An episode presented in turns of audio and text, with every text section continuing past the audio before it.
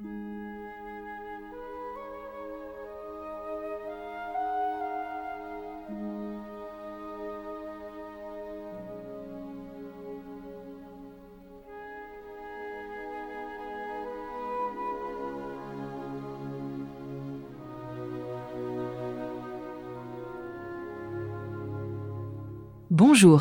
bienvenue à l'écoute de Bethesda, le podcast de la guérison et de la conversion. Ici, nos témoins vous racontent comment l'extraordinaire a bouleversé des vies ordinaires et comment le Christ, avec ses saints et les anges du ciel, est tout le temps à l'œuvre dans toutes les circonstances de la vie. Des femmes et des hommes comme chacun d'entre nous qui acceptent de raconter leur histoire en toute sincérité et simplicité. Bethesda est une production de Zétéo et c'est chaque semaine un nouvel épisode, un nouveau témoin, un nouvel éclat de la grâce et de l'action de Dieu qui est partout et qui ne demande qu'une chose, que nous entrouvions notre porte pour être submergés d'amour.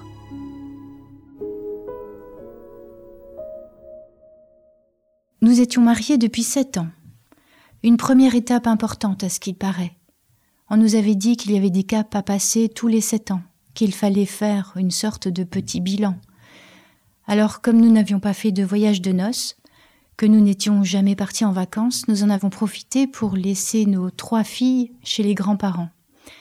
Et avec mon mari, nous nous sommes offerts tous les deux un voyage, un voyage en Grèce.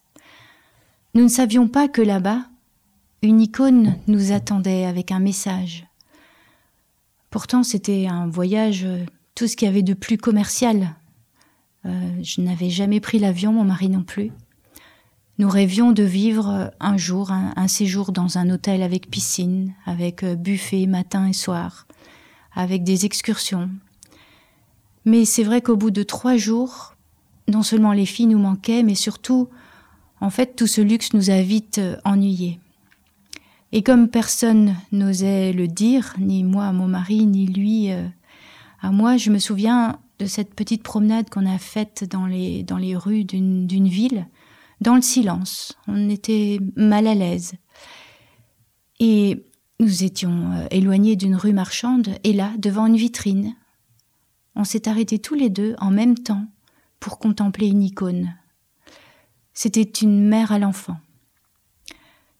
Comment expliquer ça? C'est un peu fou, mais en fait, en voyant l'enfant, quelque chose m'est tombé dessus, j'ai eu envie de l'adopter. Je le dis à mon mari et il me dit qu'il avait eu la même pensée au même moment. Et à partir de là, on a eu euh, un échange, mais complètement fou, sur tout ce qu'on avait vécu jusqu'à présent et qu'est-ce qu'on allait faire à partir de maintenant. Donc il y a eu ce voyage en Grèce et dans les mêmes temps, il y a eu un reportage à la télévision avec le père Tritz, un missionnaire français qui s'était installé aux Philippines pour sauver les enfants de la montagne fumante. J'étais enceinte d'Isaline quand je l'ai vu à la télévision. J'ai été bouleversée par tous ces enfants petits, très jeunes, qui triaient des ordures au milieu des, fumerolles. Ces deux événements ont vraiment donné un tournant à, notre vie. À partir de là, on parle d'adoption. On retourne voir l'icône. Et c'était un peu pour nous comme si Marie nous présentait l'enfant, l'enfant Jésus, et qu'elle nous disait, il y a encore des choses à faire par rapport à l'enfance. Et c'est là qu'en fait on a décidé d'adopter notre quatrième enfant. Alors on a pris un rendez-vous à la DAS, et puis c'est un peu l'aventure qui a commencé, hein, le dossier qui a été ouvert. À partir de là, c'est vrai que ce sera long, mais rien ne nous arrête parce que on sait tous les deux que c'est quelque chose qui, qui vient d'ailleurs, qu'il y a un enfant qui nous attend quelque part. Nous, l'important, c'était de trouver la voie qui allait nous mener jusqu'à lui. Et puis on a notre icône de Marie qui trône dans notre salon et qui est là pour preuve de ce qu'on a vécu tous les deux ensemble. Et à aucun moment on doute de quoi que ce soit. Même si on nous dit qu'il n'y a pas d'enfant adoptable en France. On dit comment ça euh, alors que les orphelinats regorgent d'enfants? Je le sais puisque je suis professionnelle, euh, je, travaillais dans le social à cette époque-là. Et comme on a déjà trois enfants, on nous dit de nous tourner vers l'étranger. ce que nous faisons. Et je me rappelle que le soir de Noël, on commence à écrire des lettres. On a écrit à toutes les associations qu'on pouvait euh, euh, trouver, plus d'une cinquantaine de lettres. dans les mois qui suivent, on a des réponses, pratiquement toutes, enfin toutes négatives. Presque toutes les, associations nous répondent. Mais on ne se décourage pas, puisqu'on sait que l'enfant existe quelque part, qu'il suffit qu'on trouve son chemin. Et à chaque fois qu'on a une réponse négative, ben, on cherche une autre association. Un jour, j'apprends que des personnes sont allées chercher un enfant en Amérique du Sud et qu'arrivés sur place, eh bien, ils découvrent une petite sœur à l'enfant qu'ils devaient accueillir. Et ils ne peuvent pas la ramener parce qu'ils n'ont pas d'agrément pour deux enfants. Et ça, ça me travaille. Moi, je crois au signe, je crois qu'on est préparé à... Et même, ça m'effraie parce que j'en rêve la nuit. Et alors, je propose à mon mari, Christian, je lui dis, et si on faisait un agrément pour deux? Lui, pour lui, c'est pas tellement important. Il me dit, si tu veux. Alors tout de suite, je rectifie notre demande et, en fait, ça passe. On, on obtient l'agrément pour deux enfants. Et enfin, un jour, une association, les Amis des enfants du monde, accepte notre dossier. Cette association travaille euh, avec la Corée, avec l'Inde, avec l'Éthiopie et les Philippines. Mais pour nous, c'est pas important le pays. On sait déjà qu'on se rapproche de notre enfant. Et on recommence tout le parcours, tout ce qu'on a passé avec la DAS pour avoir l'agrément, ben on recommence tout ce parcours avec avec la DAS au niveau des papiers, les psychologues, les entretiens, les... Et un jour, on nous annonce que ça y est, nous sommes sélectionnés, notre dossier va partir dans un pays. Et on nous annonce les Philippines. Et là, là, mon cœur bondit parce que, sans vouloir me l'avouer, je le savais en fait dès le début. C'est ce reportage du père Tritz, il n'y a, pas de hasard. Et puis, il y, a cette chanson que je redonne tout le temps. Euh, on choisit pas de naître sur les trottoirs de Manille, de Paris ou d'Alger pour apprendre à marcher. C'est une chanson qui passe sur les ondes et qui, je sais pas pourquoi elle me parle si fort. Bon, quand notre dossier part aux Philippines, c'est juste dans le prolongement de toutes ces intuitions qu'on avait déjà. C'est comme si chaque chose s'inscrit euh, petit à petit, comme si chaque chose est à sa place, tout s'aligne. Et hum, à partir de là, ben, on saute sur les magazines, sur les encyclopédies pour découvrir encore plus les, les visages des enfants et on les trouve tous magnifiques. On les, on a l'impression de les connaître, de les reconnaître. On les trouve plus beaux les uns que les autres.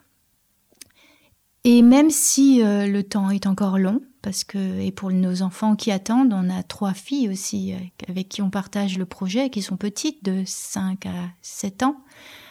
Euh, c'est long, mais on, on avance. Et un jour, c'est la surprise. Ce coup de téléphone en pleine réunion paroissiale.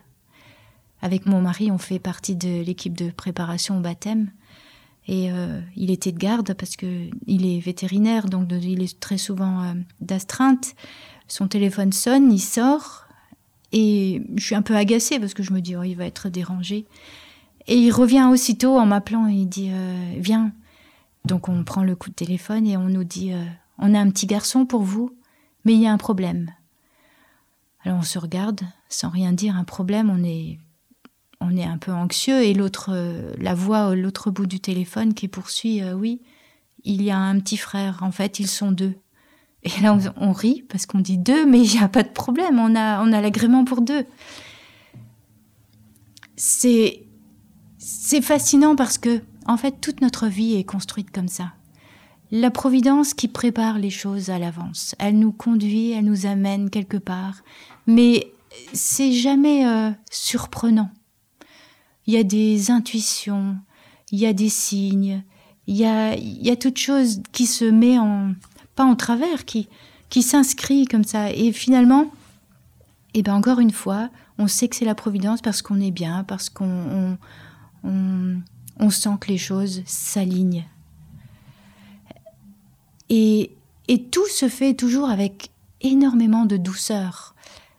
Parce que je me souviens que tout au début, quand on avait parlé d'adoption, on a des amis qui ont adopté trois enfants en même temps, et mon mari m'avait dit euh, euh, ça, je voudrais pas un, enfant à la fois. Mais le jour où je lui ai demandé et si on faisait un agrément pour deux, il était déjà préparé. Les choses se font mais avec une, telle douceur et, et j'ose l'affirmer même encore aujourd'hui avec tout ce qu'on a traversé.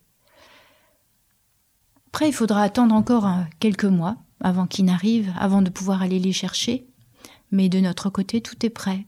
Les passeports, l'organisation pour faire garder les filles. Et là aussi, parce que bon, c'est toute une organisation avec la profession de mon mari, c'était pas facile, il ne trouvait pas de, de remplaçant. Eh bien la Providence fait encore bien les choses parce qu'on nous appelle en septembre et je reçois un coup de téléphone des amis des enfants du monde qui nous apprend qu'une responsable doit partir pour l'île de Sébu, pour l'orphelinat où étaient nos garçons, à la fin du mois.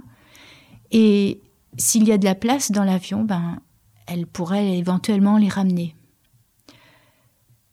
à ce moment-là, j'ai même pas eu besoin de prier parce que dans mon cœur, je me disais, de toute façon, si elle me prévient, c'est qu'il va y avoir de la place.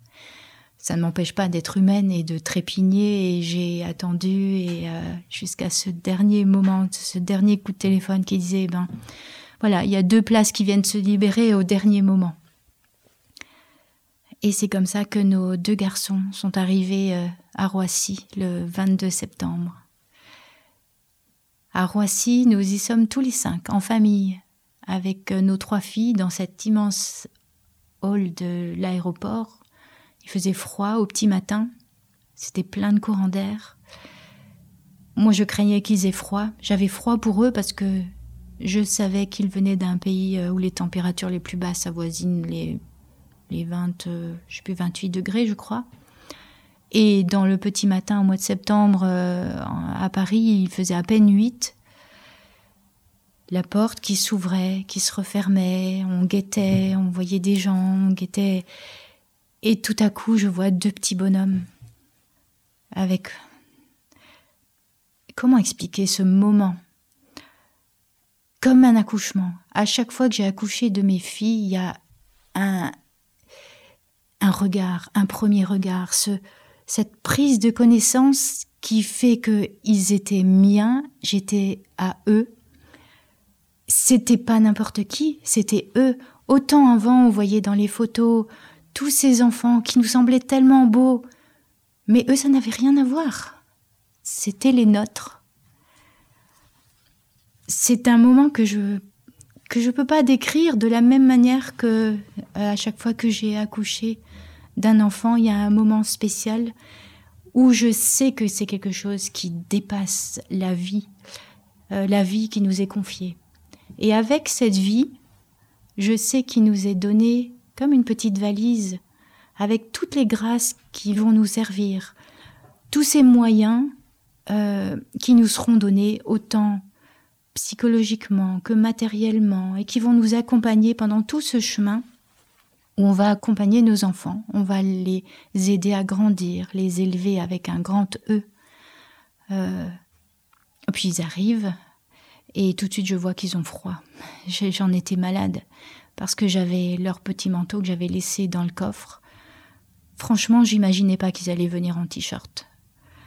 Et j'ai été bouleversée de, les voir tellement frigorifiés. Donc j'ai essayé de les prendre dans mes bras, que ce soit, mais ils étaient tout raides, ils étaient. Euh, euh, et cette dame qui n'arrêtait pas de parler, qui, présentait à mon mari les papiers et les, les suites de l'adoption, les, formulaires à remplir, les... c'était un moment mais complètement irréel. C'était comme ce moment la maternité qu'on nous vole. Moi, j'ai à chaque fois que j'ai accouché, j'avais qu'une hâte, c'était de rentrer à la maison avec notre enfant pour former le, foyer. Et là, c'était pareil. Il y a tout ce côté administratif qui, qui vole cette intimité si, si fort. Bon, et puis euh, enfin, on retourne à la voiture avec nos cinq enfants. Les premiers jours à la maison sont magiques. Les enfants viennent comme s'ils venaient d'un autre monde, ils découvrent un autre monde.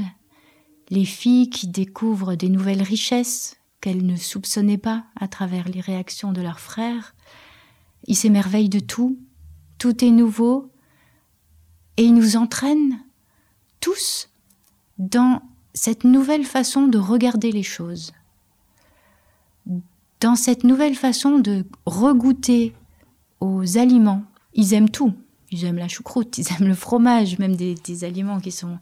Et, c'est drôle parce que toute la famille, on, on recommence avec eux à sentir les saveurs, à, regarder, euh, à, se rendre compte. ils allumaient la lampe. Alors c'est pas un cliché parce qu'il y a un film comme ça où faisait jour, nuit et eux, c'est ce qu'ils faisaient à longueur de journée avec les interrupteurs. La lumière, la nuit, la lumière. Et nous, on prenait conscience de cette chance parce qu'on se rendait compte que finalement, ben, s'ils s'extasiaient sur tout ce qu'on avait, c'est qu'ils ne l'avaient pas avant. Et les filles aussi, elles ont pris conscience de ça. Si petites soient-elles, euh, elles ont pris conscience qu'on pouvait ne pas avoir. Et elles ont appris avec eux à, s'émerveiller. Il y avait la barrière de la langue, mais en fait, il n'y avait pas de barrière. Je les entendais parler euh, tagalog entre eux. Mais ils parlaient tagalog avec les filles, les filles leur répondaient en français, j'avais l'impression qu'ils se comprenaient. C'est incroyable. Et je me disais mais mais vraiment ils se comprennent parce que il y en a pas un qui regarde d'un air euh, surpris, qu'est-ce qu'elle me veut, qu'est-ce qu'il me veut? Tout coulait, tout était on a vécu un, moment de vraiment un moment de grâce. Alors euh, j'en viens à, à Ryan, euh, puisque c'est de lui surtout qu'il est question. Ryan, c'est donc l'aîné des deux. C'est un petit garçon qui apprend très vite. Il retient, euh, par exemple, dès le premier jour, il retient le mot hélicoptère. Euh, tout son vocabulaire s'enrichit tous les jours. Il répète les mots, il répète tout ce qu'on dit. On voit qu'il a une envie d'apprendre, il a une envie de s'intégrer. Il comprend très vite le rythme des journées, le, le travail, la toilette, les repas, la prière du soir, en chanson, parce que moi je joue de la guitare. Alors on nous avait dit qu'ils avaient besoin de repères. Et c'est comme ça qu'on a commencé la, prière en famille. Avant, euh, on priait pas en famille. C'est à leur arrivée que j'ai pris ma guitare tous les soirs pour faire un espèce de cérémonial et qu'on s'est mis à, chanter et ça a dérivé en prière et, et, en même temps on les a préparés pour leur baptême parce qu'ils allaient être baptisés euh, trois mois plus tard. Donc on avait des grands posters de Maïté Roche sur le baptême et grâce à cette image, grâce à ces... On leur expliquait, puis j'avais l'impression qu'ils comprenaient tout. Je me posais même pas la question à savoir s'ils comprenaient ce qu'on disait. C'est drôle parce que est-ce que c'est le, le son de la voix? Est-ce que c'est les intonations? Est-ce que mais il y a, a jamais eu, je n'ai pas souvenir d'une barrière de la langue. Et ça c'est exceptionnel. Rafi, lui, le plus petit, il pose moins de questions. Il suit son frère. Il a l'habitude parce que Ryan, donc le plus grand, était comme un père pour lui. Ils ont été trouvés tous les deux dans la rue, à l'âge de deux et trois ans, aux Philippines. Ils erraient. Ils cherchaient leur nourriture dans les rues de Manille. C'est un policier qui les a trouvés, qui les a ramassés. Je dis bien ramassés qui les a emmenés à l'orphelinat.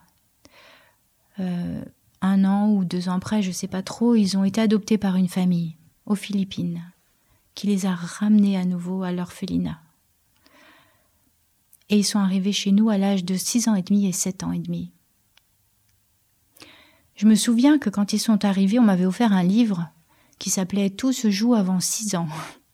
J'ai tout de suite jeté le livre à la poubelle. Peu de temps après, euh, parce que ça me rappelle tous ces, conseils qu'on a eus de l'extérieur, peu de temps après leur arrivée, ils faisaient tous les deux beaucoup de cauchemars. Alors comme on essaye quand même de suivre les conseils des uns et des autres, euh, qui sont des spécialistes, je les ai emmenés tous les deux consulter un pédopsychiatre. Il les a observés pendant une minute pendant qu'ils découvraient les jeux dans un coin de la salle. Et puis ce pédopsychiatre m'a dit, Vous savez, madame, tous les enfants ne sont pas faits pour vivre dans des familles, certains se développent beaucoup mieux en institut. J'en suis restée sans voix. Mais c'était pas certains enfants, c'était mes enfants. Il, me parlait de mes enfants en me disant qu'ils se développeraient mieux peut-être en, en institut. J'ai pris mes enfants par la main et je suis sortie, je n'y ai jamais remis les pieds. Mais j'ai compris quelque chose à ce moment-là. J'ai compris que beaucoup de spécialistes ne l'étaient pas, mais que l'amour des parents, que ce bagage que Dieu nous donnait à la naissance de chacun ou à l'arrivée de chacun, nous rendent spécialistes, nous, de nos enfants. Dans cette petite valise, comme je dis, il y a, il y a tout ce qu'il faut à l'intérieur pour les accompagner. Et parmi toutes ces grâces, il y a les intuitions celles qui nous viennent souvent des pensées d'amour qu'on a. Seigneur, comment je fais? Je l'aime, mon enfant, mais franchement, là, je ne sais pas comment agir. Au mieux pour lui, je ne sais pas. Eh bien, ces intuitions-là qui nous sont données à ce moment-là, elles sont précieuses. Et chaque fois qu'on les a suivies, on n'a jamais regretté je ne dis pas qu'il ne faut pas écouter les, conseils qui nous viennent de l'extérieur, mais, le dernier discernement doit provenir de ce qu'on est nous. Et je le dis parce que il faut que tous les parents le sachent. C'est important. Pourquoi? Ben, Tout simplement parce que Dieu nous fait confiance. Nos enfants ne nous sont pas donnés par hasard. Dieu choisit les parents et puis il choisit les enfants pour les parents. Et c'est pour ça que je pense que nous sommes les meilleurs parents au monde pour nos propres enfants, chacun. Et ça, c'est important. Et je dis ça aussi parce que j'ai très vite compris, en voyant vivre Ryan, je, l'appelle Ryan, mais vous comprendrez après, j'expliquerai pourquoi après il s'appelle Yann, mais j'ai très vite compris qui était ce petit garçon les mamans, on comprend les choses. Un enfant avec une résilience incroyable. Il souriait tout le temps. Il n'y a pas une seule personne qui l'a rencontré qui a oublié son sourire. Et pourtant, il continuait euh, pendant toute son enfance à vivre avec de terribles angoisses. Il avait par exemple une peur panique de retourner aux Philippines. Il y a eu, euh, quand on l'a adopté, après, il fallait passer par tout un tas de démarches pour euh, une adoption plénière. Et on a donc eu des visites des services sociaux pour voir si tout se passait bien. Et je me souviens, à une certaine visite, il avait disparu. On l'avait cherché partout. Il s'était caché sous le bureau, de peur que les autorités ne le ramènent d'où il venait. Il demandait toujours pardon, tout le temps, dès qu'il pensait avoir fait une bêtise. Mais pas seulement pour lui, il demandait pardon pour son frère, il n'y avait pas plus de travailleur que lui. Même s'il réussissait très bien, c'était quelqu'un qui, qui mettait vraiment. Euh, je me souviens, il voulait aller à l'école très tôt le matin. À 5 heures du matin, il était debout. Il prenait son sac pour me montrer. Euh, il fallait aller à l'école. J'ai compris après, parce que j'ai appris que là-bas, euh, les enfants pauvres avaient le droit d'aller dans les écoles le matin avant que n'arrivent les autres enfants.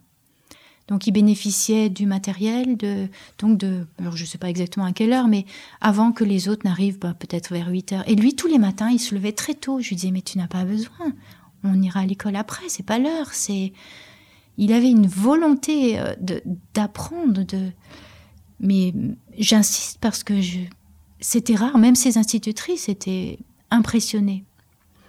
C'est simple, au CE2, il était le premier de sa classe en français, alors que deux ans avant, il ne savait pas, il ne connaissait pas un seul mot de la langue. Il s'est passé aussi quelque chose en, primaire. Grâce à sa sœur, on l'a appris. On découvre qu'il est battu régulièrement à l'école par des grands derrière le gymnase. Lui, il ne dit rien. Il pense même que c'est normal. Il pense que les grands doivent battre les petits, c'est la loi de l'orphelinat. Et il ne nous dit rien et il arrive à éviter les choses, en se cachant par exemple, en se cachant dans sa classe pendant les heures de récréation, ou même en demandant à, son institutrice à terminer un devoir. Enfin, il a, il a mille façons de faire pour euh, échapper à la récréation.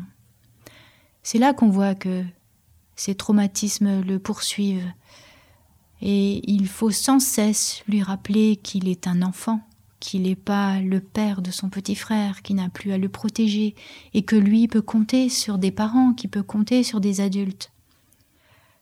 Il a eu faim aussi dans son enfance, et il continue pendant longtemps à faire des provisions qu'il cache dans la maison.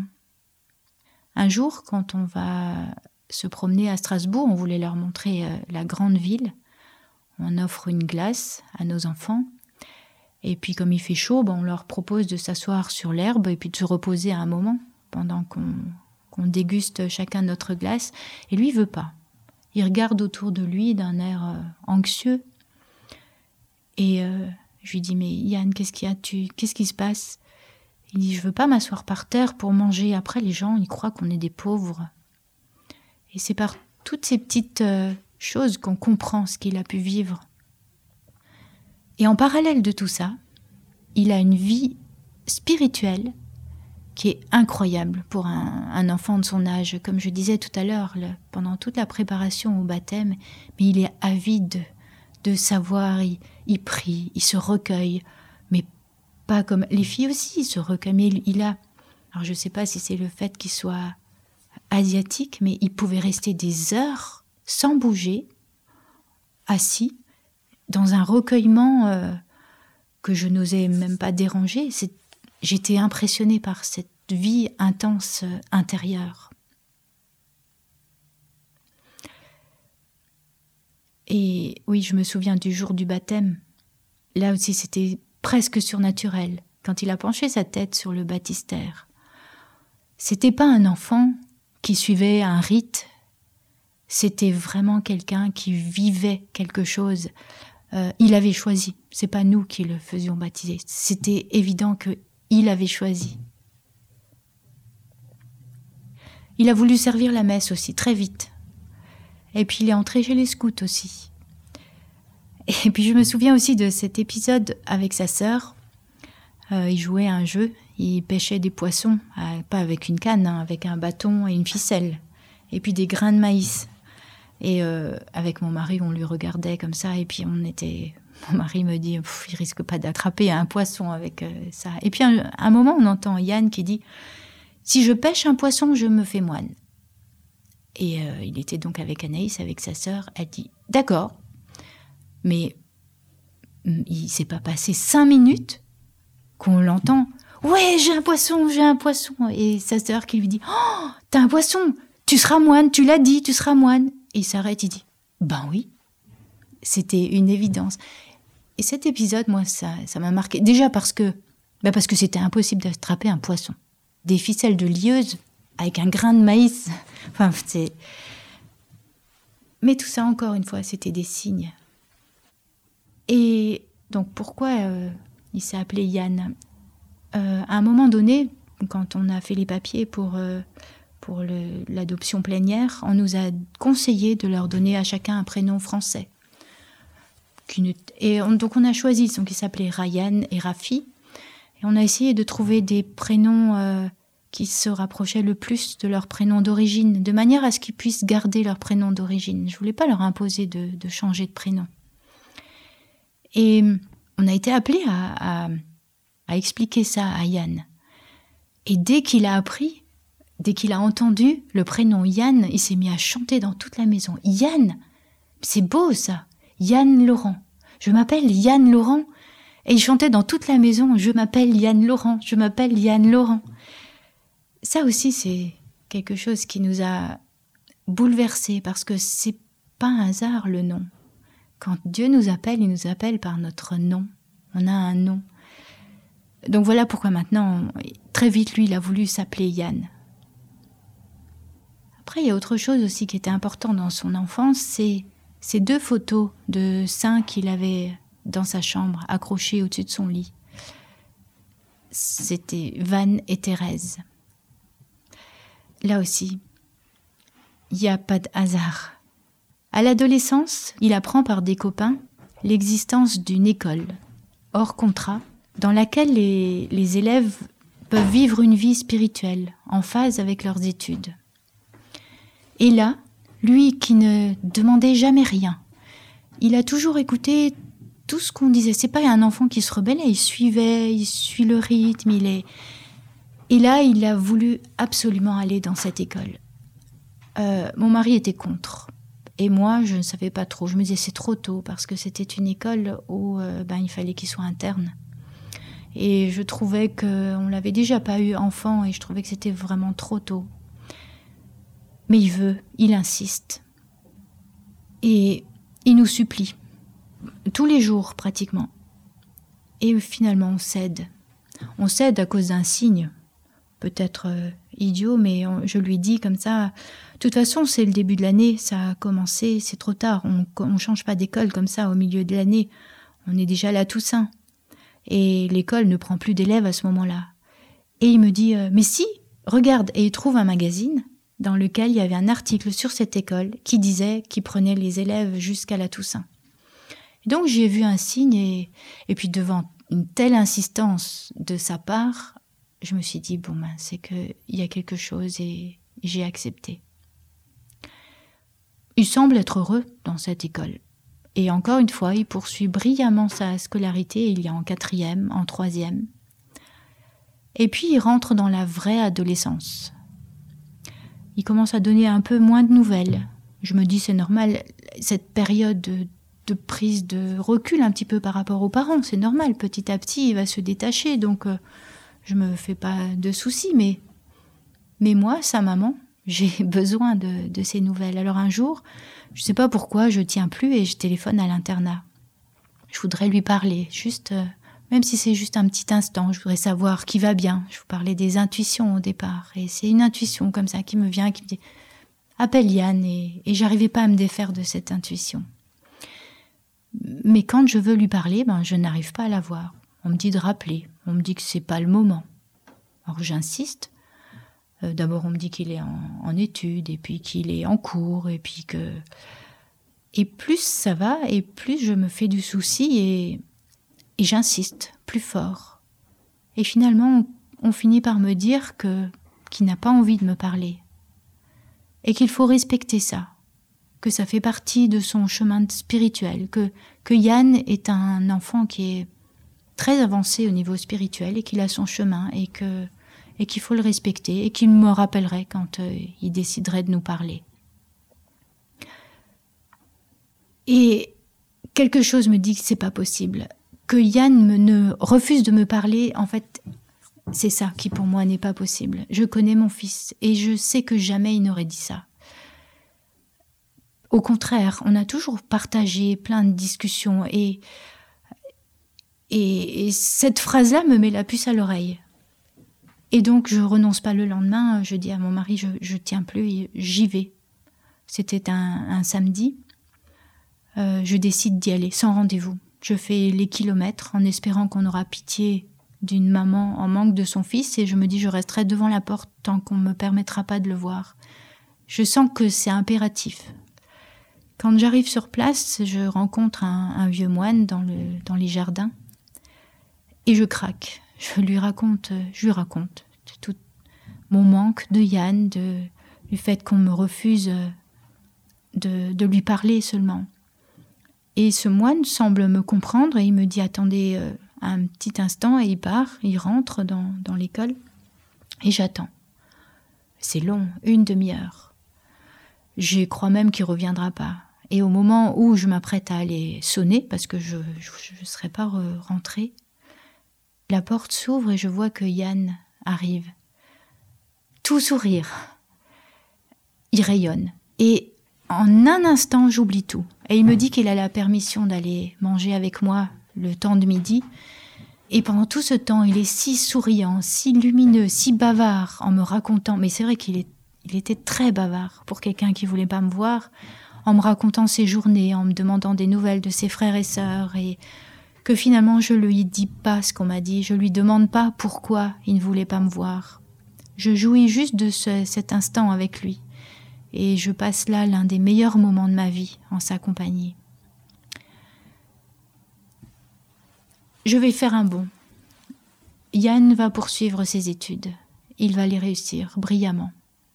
Il ne deviendra pas moine, mais il continuera à vivre une vie spirituelle très intense, même dans une pratique régulière. Il trouvera toujours euh, là où il est un groupe de prière pour l'accompagner dans ses études ou dans sa vie d'adulte. Il réussira à avoir un poste dans la haute administration au service juridique de l'éducation nationale à Paris. Et puis, il a 30 ans. Et il y a ce jour, un jour de Pentecôte, en 2019, un lundi. J'aime, moi, cette fête de la Pentecôte, surtout le lundi, parce que j'ai reçu moi-même ce jour de mes 14 ans, j'ai reçu l'Esprit Saint. J'ai été confirmée un lundi de Pentecôte. Et tous les ans, depuis ce jour, ben, j'attends un cadeau. Et tous les ans, l'Esprit Saint me fait un cadeau. Il me renouvelle tous les ans soit une force, soit une compréhension de quelque chose. Et moi, je suis quelqu'un de très timide et j'ai beaucoup de mal à aller vers les autres. Et ce jour-là, il faisait beau, il y avait une foire à côté, dans le village d'à côté, et en général, moi, je déteste ces, ces endroits où il y a plein de monde. Et j'ai envie de voir du monde, j'ai envie d'aller m'y promener. Et je me demande, je me dis, tiens, est-ce que le cadeau de cette année, ce serait le don de la sociabilité? Est-ce que je, est-ce que c'est mon cadeau de cette année? Et je passe une, journée euh, belle. Le soir, on sonne à la porte. C'est mon mari qui va ouvrir. Il y a deux policiers qui sont là et qui nous annoncent que notre fils vient de se suicider. Ils ne connaissent pas son nom parce qu'il n'avait pas de papier sur lui, juste un mot. Prévenez mes parents avec notre numéro de téléphone et ils ont fait des recherches. Et c'est comme ça qu'ils sont arrivés jusqu'à nous. Je réagis pas. Je comprends même pas ce qu'ils disent. Et c'est comme s'il y avait des voix qui passaient au-dessus de moi. Et puis se mettent à le décrire physiquement. Les vêtements qu'il avait. Et, et en fait, je reconnais ses vêtements. Je reconnais ses vêtements, mais pas la situation. Ça n'a pas de sens. On nous dit qu'il s'est pendu dans les toilettes publiques d'un cinéma à Paris c'est tellement loin de qui il est. C'est impossible. Je... fais juste non de la tête. Et en plus, je le sens tout près de moi. Et en même temps, je sais. C'est. On ne peut pas décrire cette, euh, cette situation. Et je quitte la scène, je remonte dans la cuisine, je suis un, zombie. Je, me dirige vers un tiroir, je ne sais pas pourquoi. J'ouvre ce tiroir, euh, j'écarte des, trombones, des, des, stylos, des piles, des, de la ficelle, enfin tout ce qu'on peut trouver dans un tiroir fourre-tout. Et je tombe sur un petit sac en velours. J'ouvre ce petit sac et je trouve la croix de Yann, une croix en bois que je lui avais offerte j'avais fait euh, un voyage au Liban et j'avais ramené une croix à chacun de mes enfants. Et sur chaque croix, il y avait une phrase et chacun donc, de mes enfants avait choisi la croix en fonction de la phrase qui lui parlait. Et Yann avait choisi cette phrase Je te cherche. Et sur cette croix, il avait écrit au stylo devant, euh, comme si c'était Jésus qui disait Je te cherche. En dessous, il avait écrit Yann, réponse Moi aussi. Et avec d'autres stylos de toutes les couleurs, sur cette même croix, il avait écrit euh, Jésus premier dans ma vie, Jésus je t'aime, Jésus mon héros. Et j'ai serré cette croix très fort dans ma main, et m'est venue cette pensée alors ce n'est pas grave. Il aime Jésus, c'est l'essentiel. Et au moment où je prononce ça, il était là, tout était vrai et tout était faux, tout était loin et, tout était palpable. C'est, je savais qu'il était, en fait, qu'il avait rejoint le ciel. Cette croix, pour moi, était la preuve. Euh, et en même temps, rien n'avait de sens. Ensuite, on a vécu une période très difficile. Le lendemain, par exemple, Christian devait appeler la morgue pour les papiers, pour les renseignements. Et on lui dit qu'il n'y a personne au nom de Yann Laurent. qui a qu'un corps sous X. Sous X. Et là, je me révolte. Je me dis non, ça peut pas être lui. Non, c'est pas possible. Ils se sont trompés. C'est pas lui. Il était si heureux de son nom, de son prénom. Je dis à mon mari, mais tu te rappelles quand il, quand il se promenait, quand il sautait dans toute la maison, je m'appelle Yann Laurent. C'est beau, Yann Laurent. Je peux pas accepter ça. Et je m'effondre et en même temps je me dis mais ça veut dire il y a un espoir, peut-être que c'est pas lui. La vie ne peut pas être si cruelle. Il peut pas mourir sans nom. Nous lui avons donné le nôtre et puis il était tellement heureux. Et j'ai l'habitude, moi, quand je vais bien ou quand je vais pas bien, de tirer des phrases dans la Bible avec mon téléphone. J'ai un, j'ai une icône sur mon téléphone et à chaque fois il suffit que je clique pour que me vienne une phrase de l'évangile. Et donc je tire cette phrase à celui qui vaincra, je lui donnerai un caillou blanc avec un nom nouveau marqué dessus, un nom que nul ne sait, sauf celui qui le reçoit. Je sais, à ce moment-là, que tout ce qu'on vit nous dépasse. Je sais aussi à ce moment-là qu'il est avec Dieu. Toute ma vie, j'ai prié pour que pas un seul de mes enfants ne se perde. Donc s'il est avec Dieu, il n'est pas perdu. Et là, je vais avoir plein de signes. Dans l'après-midi, par exemple, j'ai une de mes filles, sans savoir l'histoire, sans rien, elle vient et elle m'offre un caillou blanc. Un caillou que j'ai toujours sur moi. Et le, surlendemain, j'ai mon petit-fils qui fait... Euh, il, collectionne les, les cailloux, les beaux cailloux. Et il vient et il m'offre son plus beau caillou et il me dit Tiens, grand-mère, c'est pour te consoler. Je vais prendre cette phrase et des jours et des jours, je vais la garder en moi et je me dis, ça nous dépasse. Et en même temps, je sombre. Alors, c'est vraiment des, hauts et des bas parce que, mais parce qu'il y a cette fin concrète qu'on m'a décrite. Euh, pour une maman, c'est, c'est pas possible, c'est, c'est pas imaginable. J'essaye, j'évite d'y penser et, et l'image me harcèle et je sais que c'est le mal qui veut me perturber avec ça. Et à un moment donné, euh, j'ai l'impression que je vais mourir moi-même parce que l'image me, me, me vient, me prend, c'est, insupportable. Et je me dis que je vais mourir avec lui. Et au moment-là, je lève les yeux sur une icône, pas une icône, une, une statue qui s'accroche au mur, une statue de Marie. Et je prends conscience que cette statue, c'est Yann qui me l'a offerte. C'est lui qui l'a fabriquée de ses mains. C'est lui qui l'a peinte. Et là, je comprends qu'il n'était pas tout seul, que Marie était là dans le moment le plus difficile. Et j'ai l'impression que c'est lui qui est en train de me dire ça. Maman, j'étais pas tout seul. Marie était là. Tu sais, Marie, celle qu'on prie quand on dit et à l'heure de notre mort, j'ai pris conscience comme ça de tout ça d'un seul coup. Et du moment le plus terrible, je suis passée à un moment lumineux. J'ai su qu'il n'avait pas souffert. C'était une certitude. Et puis après, j'ai repensé à l'endormissement de Marie, paisible. Et j'ai compris ce que je savais au fond, c'est qu'il n'y a pas de mort, qu'il y a juste un passage, que le passage, en fait, il est doux, il est joyeux. Parce que Marie est là et qu'elle vient recueillir tous ceux qui ont prié. Sainte Marie, Mère de Dieu, priez pour nous, pauvres pécheurs, maintenant et à l'heure de notre mort. Amen. Tout le sens de cette prière m'arrive à ce moment-là.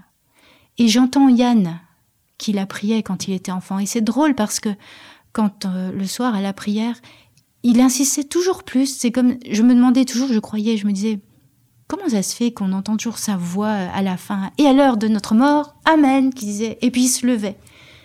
Et là, à ce moment-là, donc j'ai entendu cette voix depuis, depuis l'enfance, cette voix qui s'est affermie à, à l'adolescence. Et oui, vraiment, Dieu ne nous emmène pas là où on ne peut pas aller. J'éprouve à ce moment-là une joie comme je ne peux pas la décrire. C'est plus qu'une joie de savoir qu'il est qu'il est au ciel, de savoir que qu'il est heureux, qu'il me parle. Euh, une joie qu'on peut pas décrire, qu'on peut pas comprendre. Comment une maman qui a perdu son fils peut parler de joie? Je peux pas la décrire, mais je sais que je la vis. Vraiment. Et malgré la violence de toute cette annonce qu'on a vécue, et dans cette violence même où j'ai cru mourir de douleur, eh bien, je reçois toute cette douceur. C'est vrai que les choses ne sont pas comme on, les reçoit avec nos yeux. Il y a quelque chose qui nous dépasse. J'ai encore tiré d'autres paroles. Il y avait, il y a plein de paroles comme ça qui m'ont. J'ai tiré, euh, j'ai envoyé mon ange devant toi. Je te console, je vous consolerai. Toutes ces phrases qui, sont, qui ont été semées comme ça à chaque fois des moments euh, les plus difficiles et qui m'ont remise dans la paix.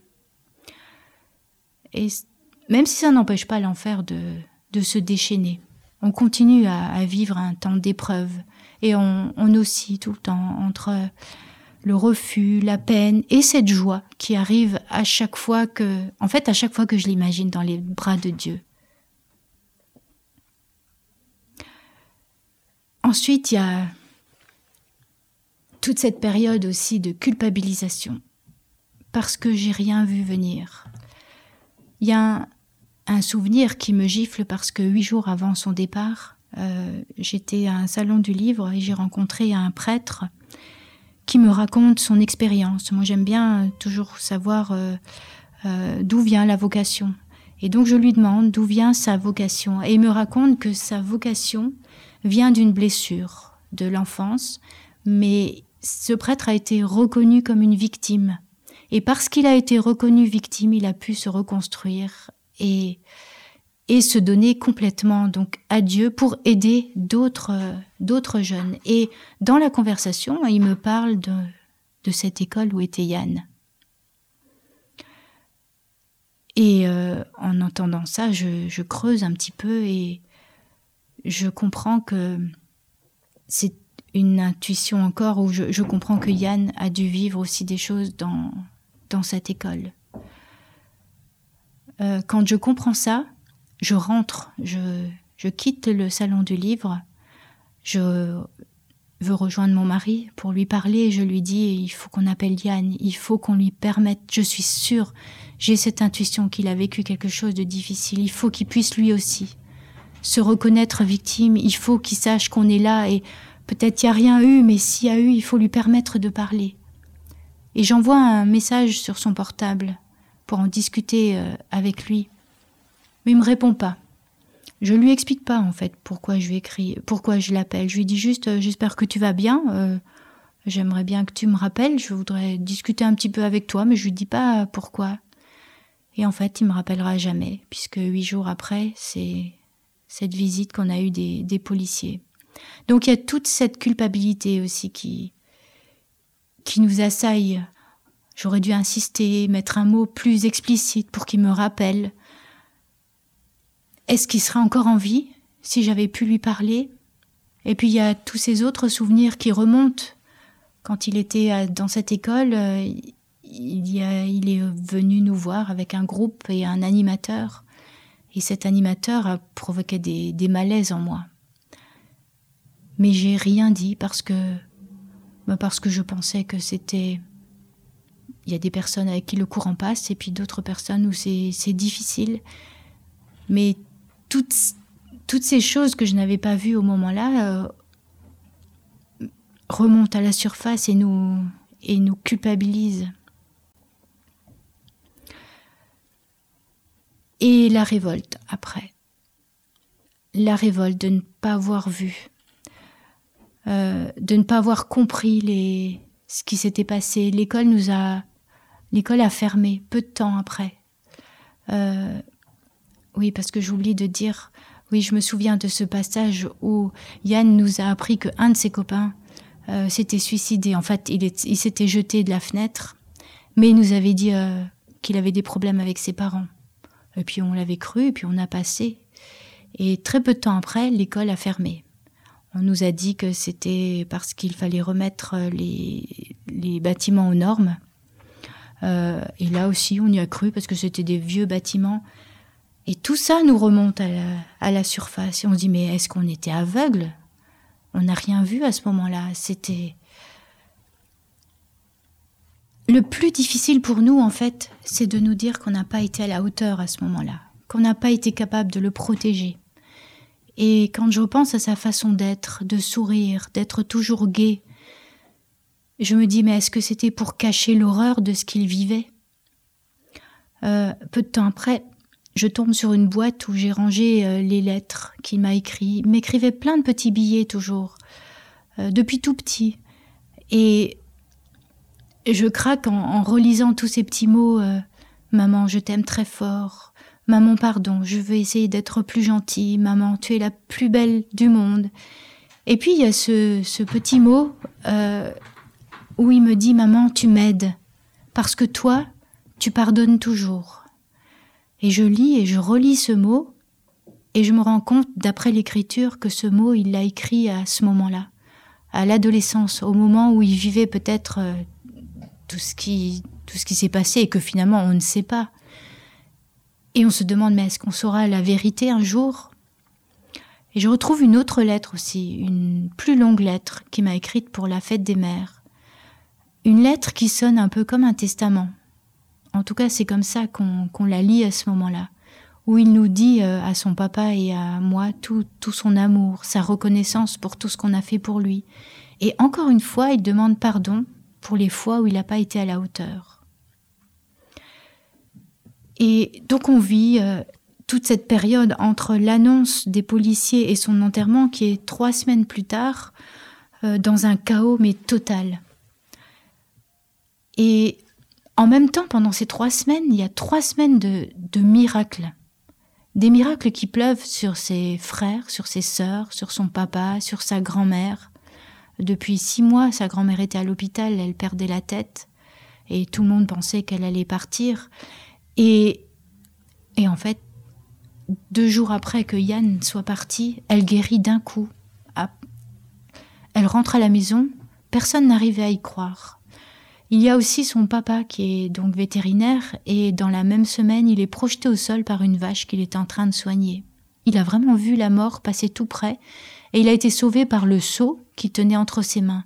Et au moment où la vache l'a éjecté, il a cette intuition forte que c'est Yann qui l'a protégé. Parce que, euh, je sais plus combien de temps, quand Yann avait 10 ans, il l'avait emmené avec lui, il aimait beaucoup aller avec son papa. Et euh, il s'était passé la même scène. Euh, mon mari a vu la, vache se, jeter sur Yann. Il a eu le temps de se mettre entre les deux, de pousser Yann du côté. Et il a revu les deux scènes en superposition. Ensuite, il y avait euh, tout ce qu'il a fait par rapport à ses sœurs, par rapport à ses frères. Moi, je ne vais pas détailler euh, tout ça, mais on vit quand même des choses à l'extrême. Il y a ces miracles, il y a ce qu'on apprend, il y a... Et moi, je garde tout ça. Je garde tout ça au, fond de mon cœur parce que bah, je comprends toujours pas pourquoi on n'a pas vu tout ça plus tôt. J'ai l'impression d'être un zombie pendant ce temps-là. J'ai l'impression de ne plus être une mère ou d'avoir été une mauvaise mère.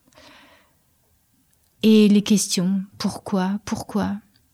On découvre aussi à cette période-là, et ça c'est important, qu'il avait des dettes, et depuis longtemps, qu'il empruntait, qu'il empruntait même beaucoup et qu'il remboursait petit à petit, et on se demande mais, mais qu'est-ce qu'il pouvait faire avec tout cet argent?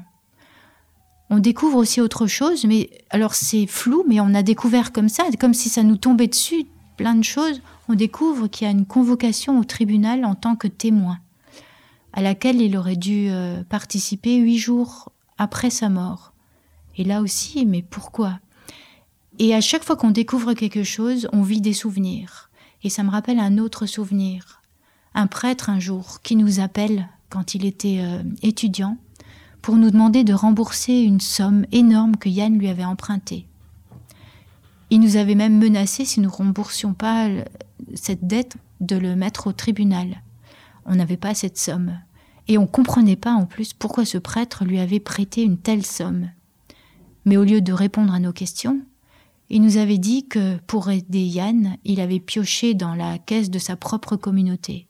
Et que là, il était acculé à, rembourser, donc, euh, donc il fallait qu'on qu'on repaye le tout. Une histoire cousue de fil blanc. On avait bien sûr interrogé Yann, et quand on l'a interrogé, il, il semblait pas coupable. Il avait son beau sourire et il nous a dit Ne vous inquiétez pas, c'est rien. D'ailleurs, je suis en train de rembourser. Et en plus, il, venait de trouver un nouveau travail à la faculté dentaire en même temps que ses études et il me dit euh, T'inquiète pas, maman. Et puis il nous rajoute euh, Je travaille dur, tu sais, et un jour vous serez fiers de moi. Et toujours avec son sourire lumineux, et c'est comme s'il gommait tous les problèmes. Donc, bon, c'est vrai qu'on s'était pas plus inquiété que ça. Je le revois encore. Euh, je revois son sourire lorsque je suis venue le voir dans son école ce fameux samedi matin. C'est pareil, il m'avait complètement rassurée. En même temps, euh, on n'était pas dupes, on connaissait un peu euh, ses failles. Yann aimait beaucoup tout ce qui était beau, il avait manqué dans sa vie. Et c'est vrai que j'oublierai jamais le regard qu'il avait porté sur ce premier petit manteau que je lui avais enfilé à l'aéroport. Il le caressait un peu comme un, comme un trésor. C'est, il n'avait jamais eu de manteau, il savait pas ce que c'était. Et donc, euh, dans ma tête, je me disais, Yann aime le beau, mais c'est sa faille et il a besoin d'être bien habillé, d'être beau. Et puis ça me faisait penser un peu à Thérèse Davila, qui elle aussi avait l'amour du beau. Et je me disais c'était que c'était une étape. Aujourd'hui, c'est encore parfois un combat de conscience quand j'essaye de relire sa vie comme ça pour trouver tous ces moments où on n'a rien vu. Et en même temps, je me dis, mais peut-être qu'il n'y a rien à voir, peut-être qu'il n'y a rien eu, peut-être que je me trompe. Et puis il y a d'autres souvenirs encore. Enfant, je me souviens qu'il avait vidé sa tirelire, alors qu'il comptait toujours ses sous et quand à la radio on avait entendu qu'il y avait des milliers d'enfants en Corée qui mouraient de faim. Et lui, il était descendu avec toutes ces provisions qu'il avait cachées à droite à gauche pour que, pour que je leur envoie le tout. Et donc je continue à ressasser toutes ces choses dans ma conscience. Je sais bien que je dois me détacher de tout ça. Que, évidemment, nous ne sommes pas des parents à la hauteur. Et en même temps, évidemment que nous le sommes, puisqu'on nous a confié Yann. On a toujours mis Dieu à la première place, conscient que sans lui, on ne peut rien faire. Mais ce que je ne comprends pas, moi qui ai toujours eu à cœur de suivre mes intuitions, c'est pourquoi ces intuitions-là m'ont été cachées. Pourquoi Dieu ne nous a-t-il pas mis le nez dessus? En tant que maman, j'ai tant de fois, par hasard, je tombais sur des choses que je ne devais pas voir pour, pour reprendre mes enfants. Et là, on n'a pas vu. Pourquoi quand je tire une phrase, je tombe sur ces mots à ce moment-là. Il ne vous appartient pas de savoir ces choses maintenant. Plus tard, vous comprendrez. Ou alors, je suis tombée aussi très souvent sur cette autre phrase, ce combat n'est pas le tien.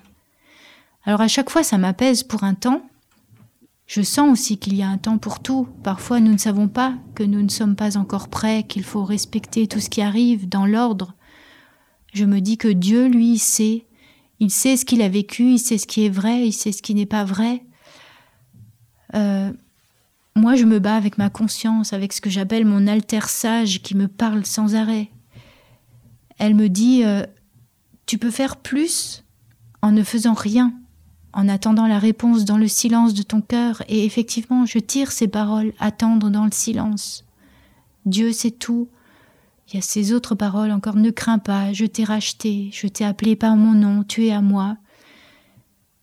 Et cette phrase m'est vraiment précieuse, elle me remet dans la paix.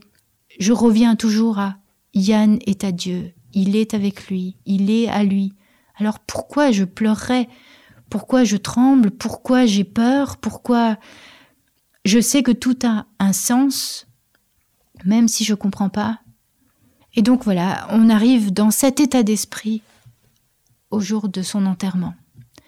où nous allons encore découvrir le pire et le meilleur. Il y a tous ces amis qui sont venus de loin, que je ne connais pas, et qui me racontent tout ce que je ne soupçonnais pas. En fait, Yann a aidé plein de personnes financièrement à payer leurs études. On me dit qu'il n'avait pas peur de s'endetter pour aider quelqu'un d'autre.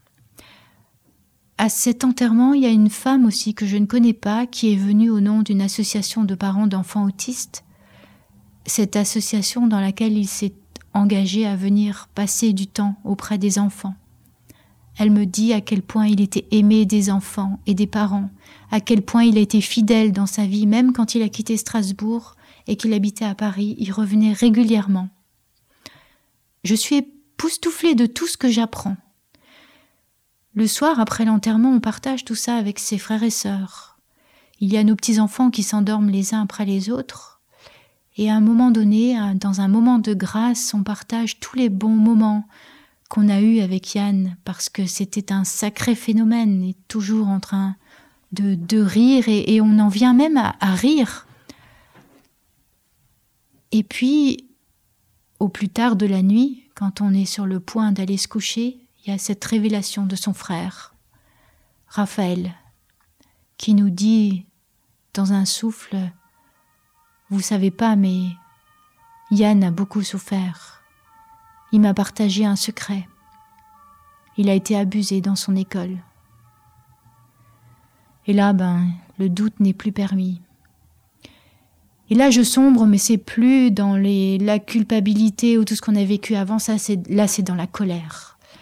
J'en arrive même à des sentiments de haine. Mon mari aussi. On est. Et là, je commence à faire des recherches sur Internet, sur le père Z, euh, qui était son père spirituel. J'appelle ses anciens copains qui me disent rien, mais je comprends en fait que personne n'aimait vraiment ce père Z. Il y a, des souvenirs qui remontent. Il y a euh, il y a surtout cette anecdote, quand l'école a fermé, euh, chaque élève devait retrouver une école. Et ce père Z avait conseillé une école aussi hors contrat dans le sud de la France à plusieurs parents. Parce que c'est pas facile euh, entre Yann était en première à ce moment-là, donc il venait de passer son bac français, il devait aller en terminale et euh, trouver une nouvelle école entre la première et la terminale alors que c'était une école hors contrat et qu'il passait le bac en candidat libre, c'était vraiment très difficile de trouver euh, une nouvelle école. Et donc Yann me dit que euh, le père Z a recommandé des élèves de l'école que je pouvais appeler et que certainement le père Z avait dû le recommander puisqu'il était premier de sa classe. Mais quand j'appelle le directeur de cette nouvelle école, en fait, le père Z est passé devant moi et le directeur de l'école me dit qu'il ne peut pas prendre Yann. Alors j'insiste, je demande mais pourquoi?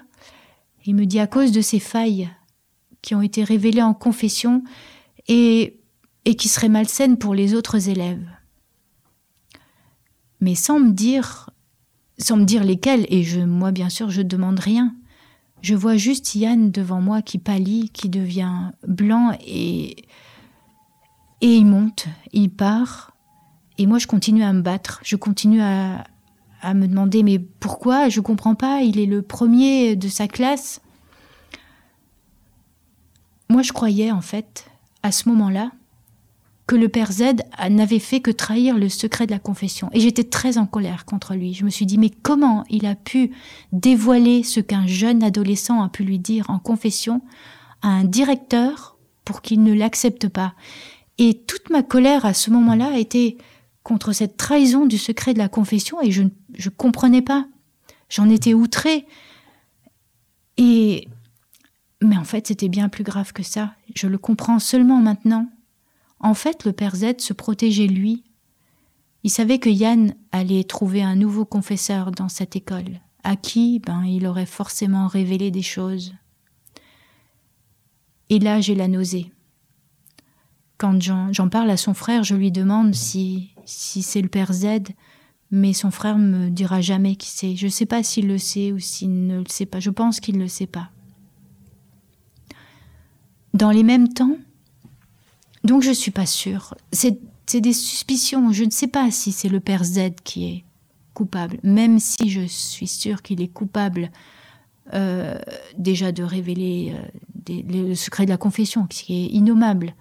Mais dans les mêmes temps, je tombe par hasard sur un livre qui s'appelle Le Grand Silence et qui parle de tous ces prêtres de Boston dans les années 2002. Euh, une hécatombe de pédophiles, il y a des grands procès. Et dans ces grands procès, il y a des innocents aussi. Des prêtres qui ont été accusés à tort parce que eux-mêmes avaient été victimes dans leur enfance. Et ça, je peux pas risquer ça au fond de moi parce que pendant tout ce temps, pendant toute cette période, je ne fais que de tirer les paroles de, de l'évangile qui me parlent du non-jugement. Ne jugez pas, ne jugez pas.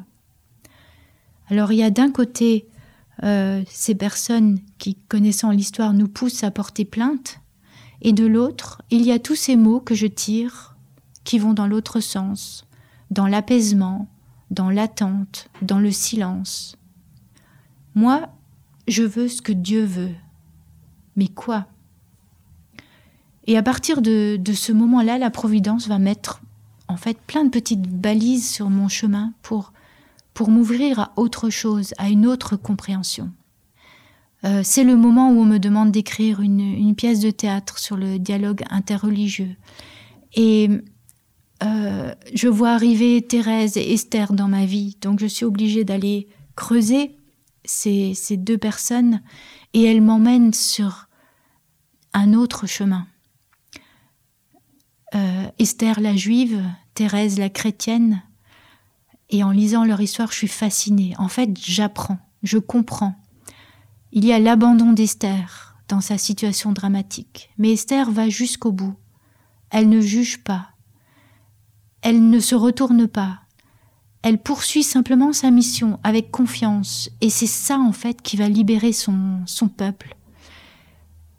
Et Thérèse, pareil, elles se complètent toutes les deux. Il n'y a pas d'opposition. Chez Thérèse, il y a l'abandon qui est important, il y a la petite voix, il y a par l'amour et la confiance. Et dans ces deux figures de femmes, en fait, je retrouve Yann. Je retrouve toute sa façon d'être pendant toute sa vie. En fait, je comprends sa manière d'agir. Je comprends l'importance du pardon. Je comprends aussi qu'il a transformé en fait toute sa vie difficile en quelque chose de fécond.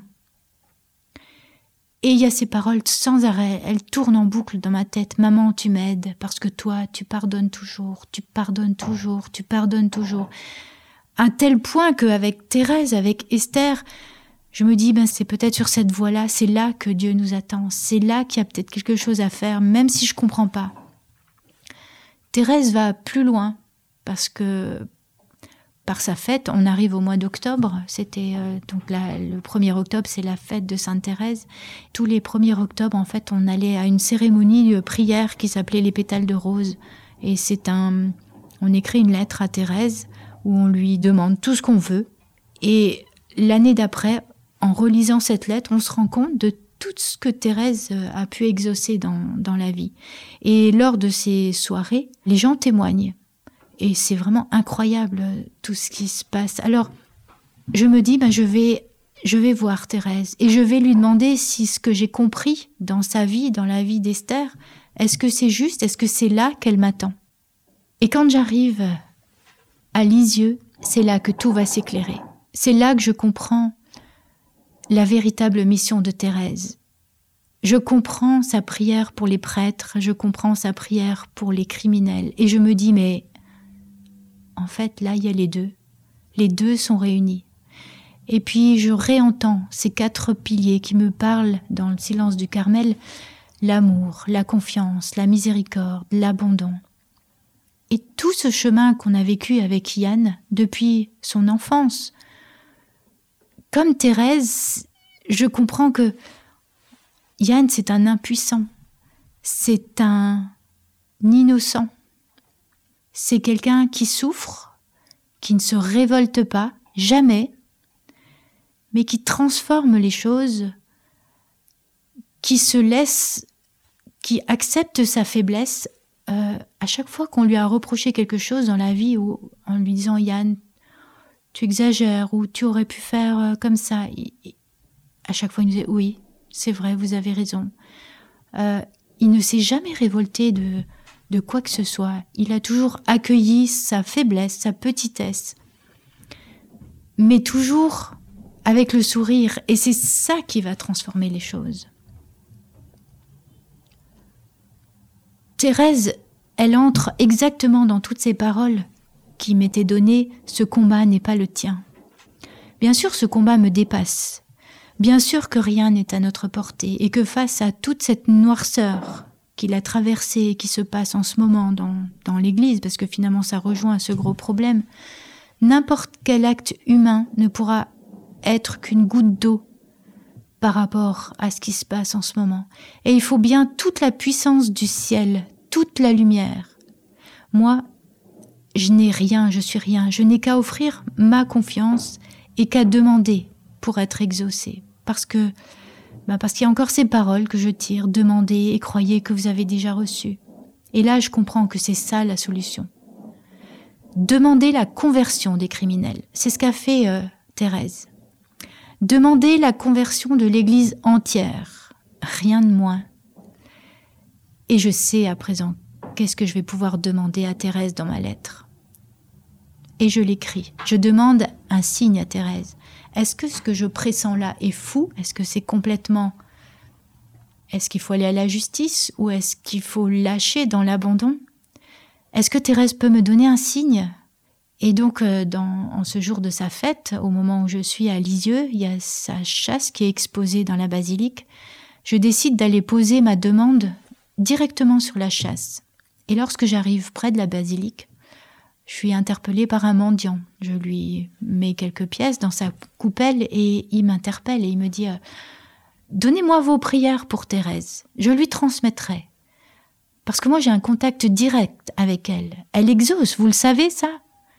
Et je lui souris et je lui dis Oui, je sais qu'elle exauce. Et puis je passe mon chemin. Et quand j'arrive dans la basilique, il y a une foule mais immense et euh, je j'ai déjà expliqué que moi, la foule me fait peur. Et donc, j'arrive pas à m'insérer dans cette foule. Je suis allergique à. J'ai la phobie quand il y a trop de monde. Et, et je suis triste parce que je sais très bien que je n'arriverai pas à me mettre dans la queue et d'aller jusqu'à la chasse. Je comprends que j'atteindrai pas la chasse de Thérèse. Mais c'est pas grave, je me mets un peu à, l'écart et je prie. Et euh, j'attends, je me dis peut-être que la, la foule va se va diminuer. Mais non. Donc le soir, je rentre. Quand euh, je ressors de la basilique, le mendiant est toujours là. Et me vient l'intuition de lui donner ma prière, puisque j'ai pas pu la mettre sur la chasse de Thérèse. Et, je pense à Thérèse qui me dit d'abandonner les choses, et je pose un acte d'abandon. Et je lui donne donc ma lettre, et je dis, ben, je vous la confie pour Thérèse. Il la prend, il me dit rien, il la prend, c'est tout. Et je rentre à l'hôtel. Le lendemain, je dois rentrer, j'ai un train très tôt et je reçois par SMS une notification comme quoi mon train est retardé. Et j'y vois un signe, je me dis, ben, je vais pouvoir euh, retourner à la chasse et je pourrais toucher la chasse, même si j'ai plus ma lettre. Il y aura moins de monde. Et donc, je retourne à la chasse, je vois l'heure et j'ai juste le temps d'arriver. Mais quand j'arrive à la basilique, ben, même scénario que la veille. Une file toujours aussi dense et et de nouveau, bon, même je suis déçue, mais je me pose un petit peu euh, de côté pour. Euh, puis je me dis, bon, ben, je prie, tant pis. Et puis après, je reprendrai mon train. Et je lève les yeux, et là, je le vois, le mendiant, dans la file. Il est dans la file et il avance. Je le vois qui prie, il ferme les yeux. Et quand il arrive près de la chasse, je le vois déplier un papier mon papier. Je le reconnais parce que c'est du papier recyclé avec des lignes. Il pose mon papier sur la chasse de Thérèse, il ferme les yeux et il prie. C'est un moment que je ne peux pas décrire. Je suis plus que bouleversée. C'est le signe de Thérèse qui me répond, qui me dit Oui, je prends ta cause, je prends ton affaire. C'est plus ton affaire, c'est la nôtre. C'est le combat du ciel. Vous, vous n'avez qu'à vous abandonner dans l'amour et dans la confiance. Quand je rentrerai, deux, trois jours plus tard, je vais rêver de Yann. Un rêve, mais il m'apparaît juste... Euh, et il sourit. Il est lumineux. Je connais ce sourire, je connais ce visage. Il ne dit rien, mais tout est tellement précis encore dans ma mémoire. Jamais j'oublierai. Et c'est pour ça que je pense pour moi que c'est pas un rêve. Je pense qu'il est juste venu me dire Tu as compris, tout est bien. C'est plus notre combat. Et j'ai rien d'autre à dire. Voilà pourquoi on n'ira pas au-delà. On voudra pas en savoir plus. Ça nous appartient plus. Thérèse m'a répondu.